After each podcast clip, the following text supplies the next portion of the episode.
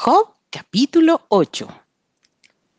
Bildad proclama la justicia de Dios. Respondió Bildad suita y dijo, ¿Hasta cuándo hablarás tales cosas y las palabras de tu boca serán como viento impetuoso? ¿Acaso Dios torcerá el derecho o pervertirá el Todopoderoso la justicia?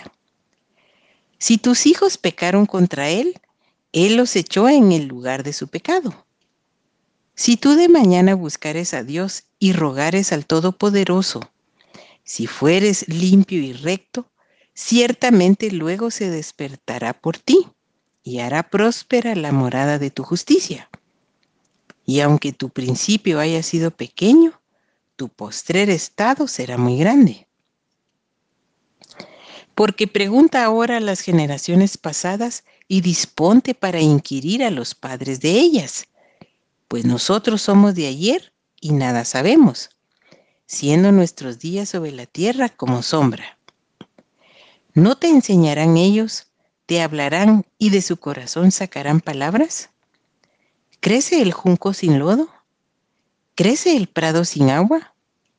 Aún en su verdor y sin haber sido cortado, con todo se seca primero que toda hierba. Tales son los caminos de todos los que olvidan a Dios, y la esperanza del impío perecerá. Porque su esperanza será cortada y su confianza es tela de araña. Se apoyará él en su casa, mas no permanecerá ella en pie. Se asirá de ella, mas no resistirá.